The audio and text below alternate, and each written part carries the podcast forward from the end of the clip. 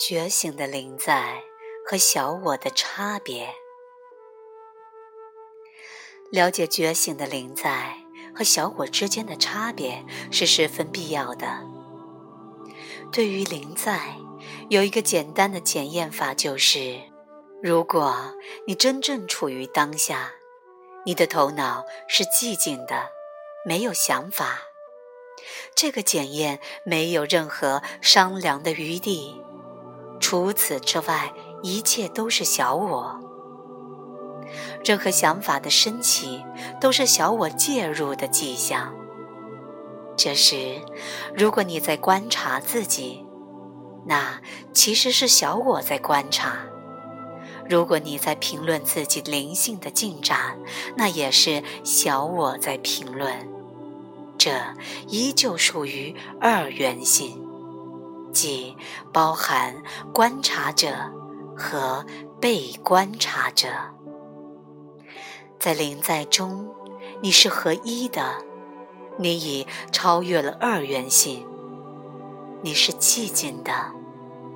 只有在寂静的灵在中，你才能看到小我；也只有在寂静的灵在中，你才能用爱、接纳、慈悲。与小我来往，只有在寂静的灵在中，你才能完全扬弃批判。如果小我监测到有丝毫的批判，他就不会放过你。小我存在于想法的框架内，它的存在和运作是基于过去的。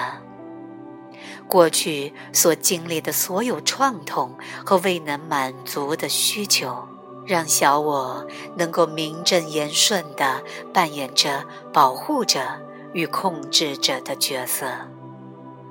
如果你变得灵在，过去的一切，包括所有创痛与未满足的需求，都会消失。那么，小我在你的生命中会扮演什么样的角色呢？如果你觉醒了，小我存在的理由也就消失了，它存在的地位受到了威胁，所以它会抗拒临在，防止让自己变得无足轻重。此外，还有一个理由让小我害怕当下时刻。当你变得更加灵在，你就会变得越来越善于表达自己，并开始碰触到所有过去压抑在内的情绪。如此一来，小我多年来枉费心机完成的工作就会被全盘否定。小我的角色。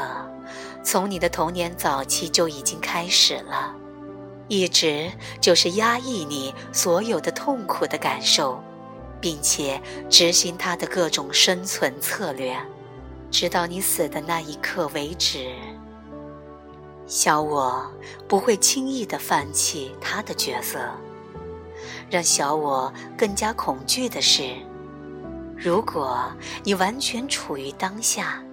想法就会停止。小我存在于想法的框架内，他的世界是思维头脑过去和未来的世界。如果想法停止了，小我就会觉得它好像要消失了。从你的观点来看，进入当下时刻就是进入生命。从小我的观点来说，这就像死亡一般。他觉得自己好像不存在了，而这是真的。至少在你完全处于当下的那些片刻、几分钟、几小时或几天里，小我真的消失了。